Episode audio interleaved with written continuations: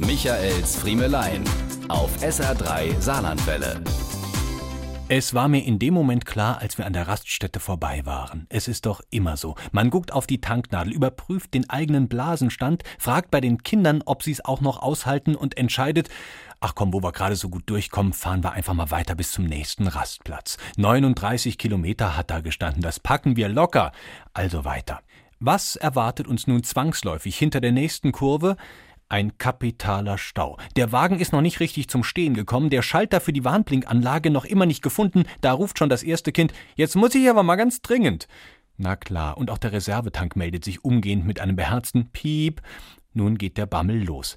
Packen wir das noch? Wenn Sie früher als Kind dachten, die längste Zeit überhaupt sei das Warten auf die nächsten Sommerferien, dann wissen Sie heute falsch. Viel schlimmer ist es im Autoradio zu hören, wie lange der Stau ist, in dem Sie gerade stecken, verbunden mit den drängenden Fragen von der Rücksitzbank.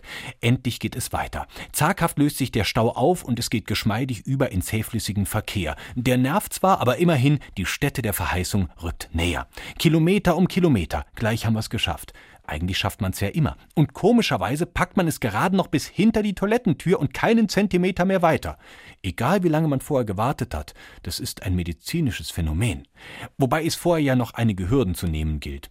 Die Suche nach dem Parkplatz in Toilettennähe, das Finden des Geldbeutels für die Sanifair-Schranke und das Vorbeilotsen der Kinder an dem komischen Automaten im Kloraum, der aussieht wie ein Zigarettenautomat, der aber statt Klimmstängeln Päckchen mit so lustigen Bildchen drauf für ganz andere Stängel ausspuckt.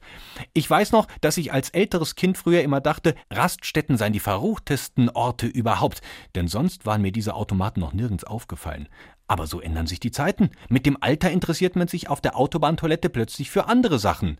So bin ich mir zum Beispiel sicher, dass ich, wenn ich in nächster Zeit noch öfter auf ein Raststättenklo muss, bald einen Kaminofen mein eigen nennen werde.